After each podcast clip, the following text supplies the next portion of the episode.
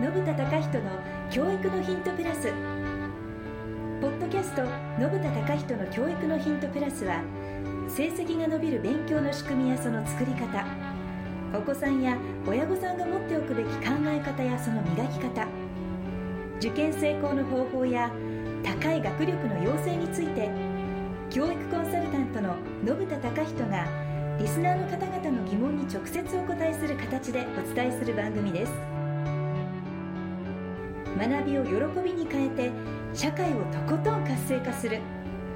個別指導学院トコがお届けいたします。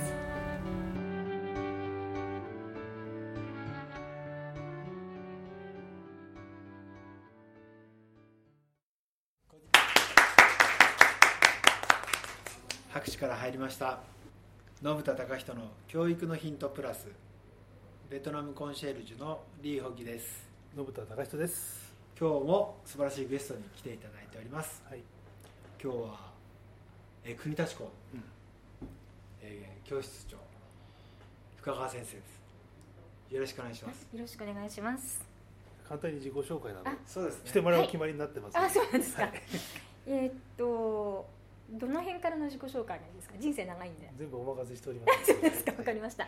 えーっと。10分つないでいただいても大丈夫でですすずっと黙っててもいいよね。ああ、じゃあ一10人であの分間自己紹介も10しないで分あの人生振り返って嘘です嘘です。はい。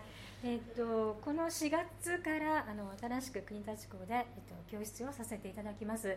でその前、えー国立校特国立校がちょうど1年前にね信田先生。はい開校ええしまして、ええそうですねはいはい、その1年間あの私一応プロの講師として務めさせていただきまして、まああのまあ、女性目線もいいんじゃないかみたいな流れになったのかなみたいな感じで、まあ、こういういい加減な性格なので、まあ、いい加減に塾運営しませんけれども、はい、あの楽しい塾ができるといいなと思って引き受けさせていただきました。はい。はい、そんな自己紹介でよろしいでしょうか。はい、ありがとうございます。はい、ええなんか深川先生はあの国立近辺で、はい、えーその講師歴っていうんですかね、はい、そうですね。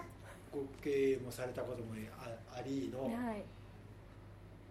うん十年ということで、あの正確に言うと年がバレますのであんまり言いたくないんですけども、はい。そうですね。うん十年。こ年。の仕事をしてす。ごいですね。はい。そうするとあの国立近辺の、はい。えーまあ、個別なとか、はい。えー家庭教師とかはい。そういう、まあ、お子さんをはい。ずっと見られてきたわけですね、そうですね。あのありがたいことに昔こうやって今今今そこは閉じちゃったんですけど昔自分でやってたところからわざわざ私がいるっていうのを調べてくれてどこに来てくれてる子とかもいるのではい。なんか嬉しいな。あなんかお母さんみたい。だなんだと思います？お子さんにとって。ーうん、そんな気がしてます最近。そうか。はい。おばあちゃんかもしれないですけど。ねそんなことないですよそうかそうか。第二のお母さんとかね。そうやっぱり親御さんって、ねえーっと3回前の山田先生もおっしゃってましたがなかなかねあの褒めることだけっていうのはなかなかできないじゃないですか自分の子供だと思うと。そうすると褒めてくれるお母さんが別にいたらうちょっと子供さんたちも楽ですもんね。そうですよね。そういう役割かな。うん。そうですひょっとしてね。ね。そうか、何なんでしょうあの自分の子供に勉強を教えるって多分とっても難しいんだと思うんですね。私も一応子供いるんですけれどもさすがに大喧嘩になるんですね。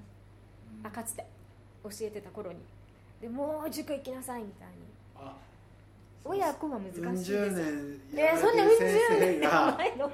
子お供子じゃないさんお子さんをですよはい。そのまあ自分の子供自分のはい。お子さんをはい勉強を教えようと思ったけどやっぱ難しいです。自感情が入るので。さんにはやっぱり難しかった、はい。まあお子お子供側もね、はい。親だと思って甘えちゃったりとか、ねそうですね。き厳しいとちょっと引いちゃったりとかっていうのもありますからね、よくあの個人面談で言われるのがこういくら私が優しく言ってもダメなんですとかお母様がね。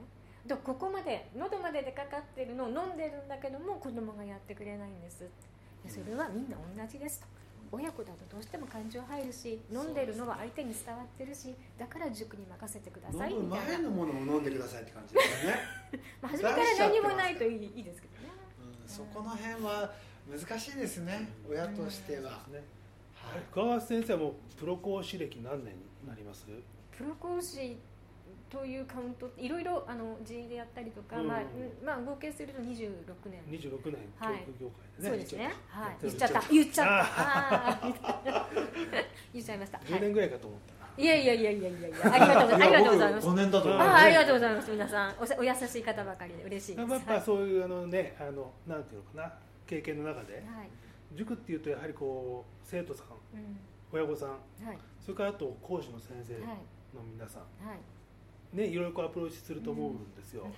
で深川流ってあると思うんでね。ああそれを聞いてみたい。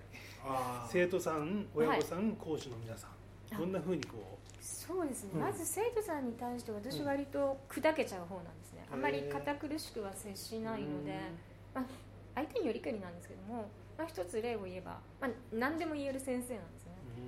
うん。でちょっと、まあ、反抗的やんちゃな子供がいてでその子はこう反抗することで愛情を示してるみたいなところがあって。へで俺はあ先生人間じゃないでしょ。いや人間だいや先生人間じゃないでしょ。何？けだものって言われるんですよ。けだものか。じゃあけだものに勉強を習ってる君は何なのって言ったらあってなったりとか。なんかそこまで話せる子には話しちゃう。えー。じゃあそういうふうには砕けて生徒さんと。そうです。ただメリハリはしっかりつけなるね。その話す時間はちょっと。うん。でもその後はしっかり勉強しようねただ行き詰まってたらどうしたのって聞く。子逆に無口な子であればもうこう涙溜めちゃってね動かない子とかもいるんでそういう子の場合にはちょっとなんていうのかな背中さすって待ってあげたりとか臨機応変にやります。はいそんな感じ。ね。あと保護者さんに対してはやっぱりいろんな保護者さんがいて例えば、まあ、うまくいってるお家もあるしねうまくいってないお家もあると思うんですけどもうまくいってるお家の保護者さんでも大体がうちの子の勉強が心配。どんなにできる？子のお母さんでもいるんです。だから信じてあげてくださいっていうこととあとそのお子さんの持ってる才能って多分本当に、まあ、世界に一つだけの花とかって歌がありましたけど一個だけのものなので絶対にそのお子さんに何かあるのでいいものがあるのでそれを最大限に生かした人生歩めたらいいですよね。だからそこを信じましょうよっていつもなんか励ます感じですかね。どね。あと講師に対してはそうですね。あの例えば講師がチョンボしちゃったとかっていう時にはあの厳しく言うことは決してないんですけども遠回りにちょっとなんでこんなことになっちゃったのかなみたいなところからこう聞いていくと割と心を開いてくれるので、え。あそうなんだ。あじゃあそこってさちょっと声かけてくれればよかったねとか、ー次回はえ黙っとかない。黙ってて辛くなかったとかっていうふうに書けるようなるべくコミュニケーションを取る。あと、まあ、こういう性格なんで、えーなるべく1日に23回もっと多くかな。みんなが笑えるように、はい、あの頑張ってるから自然にそうなっちゃってますね、はい、すみません。砕けた性格。なるほど、申し訳ありままあ、そんなふうに生徒さん親御さんせんはい。あと講師の皆さんに、はい。まあ、接しながらはい。教室図を作っていくっていう感じですかね。そうですね。ん。はい。でも今の伺ってるとあれですね。親御さんに対しても講師の方々に対しても、まあ、分かりやすく言うと教育してあげてる感じですよね。うん。意識ね意識はしてないですけどねうん。別に。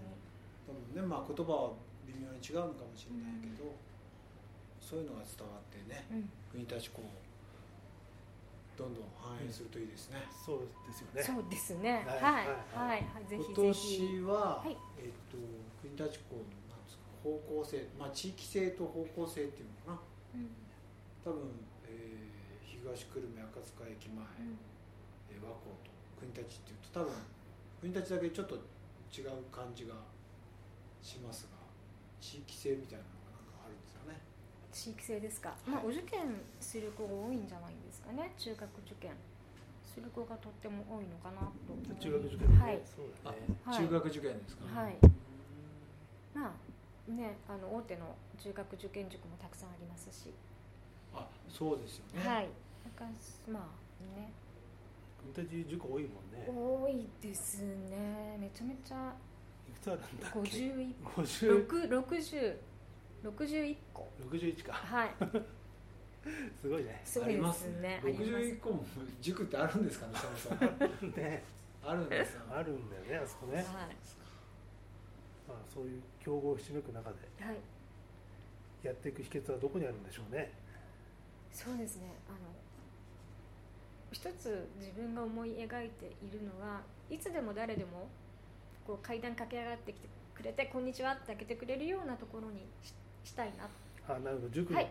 もう早く来たくて、そうです。あとは例えば、うん。えー大学生になったらそのまま講師で残ってくれる。うん、でその後結婚したら自分の子供を入れてくれるみたいな。なるほどなるほど。なんかそういうこうつながりのある塾。卒業してスパンと切れるんじゃなくってこうどこまでもつながりがあるような。自分も居心地がいい。相手も居心地がいい。で人が集まってくるところにできたら最高だなって思っていいいますですね。いいですね、はい私教員にならずに塾をやろうと思ったのはそこですからね。あそうなんですか。はい、塾長初めて伺いました。中学校の先生とかも考えたんだけどうん。大学時代にね。うん。教教職取るかゼミ行くかどうしようかなと思って教職取らなかったの私は、うんうん中1中2中3中1中2中3の時嫌でね。うんうんうん。そうですね。ななんんかか繰り返わかりますしみたいなの嫌で。そうですね。そう。はいそれもあったんでうね、ん。ありですね。先生はそれで3年間で終わっちゃうわけですそうそうそう、うん。塾だとねずっとこうそうですね。それこそ大学生になってうん。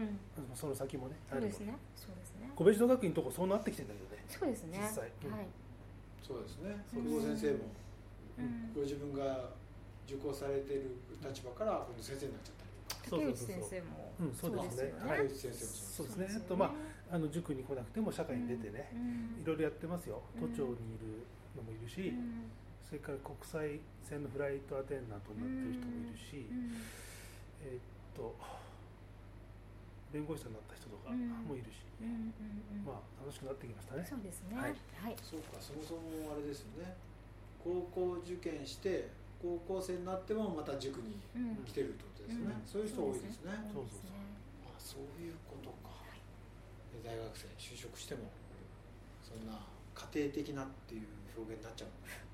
家庭的なまあある意味で大きなファファミリーなのかもしれないけど、もっとなんでしょう一つのコミコミュニティって大きすぎますかね。でもなんかそのぐらいの規模でどんといいたいはいかなってちょっと思ってます。素晴らしいですね、そんなふうにね、国立校を盛り上げてはい、ぜひ皆さん国立校はい。のコミュニティに参加しに遊びに来てください。ぜひお願いします。はい。はい。どうもありがとうございましたありがとうございました。ありがとうございました。今日のポッドキャストはいかがでしたか？番組では信田隆人への質問をお待ちしておりますウェブサイト個別指導学院トコのお問い合わせフォームからお申し込みください URL は http コロンスラッシュスラッシュ www.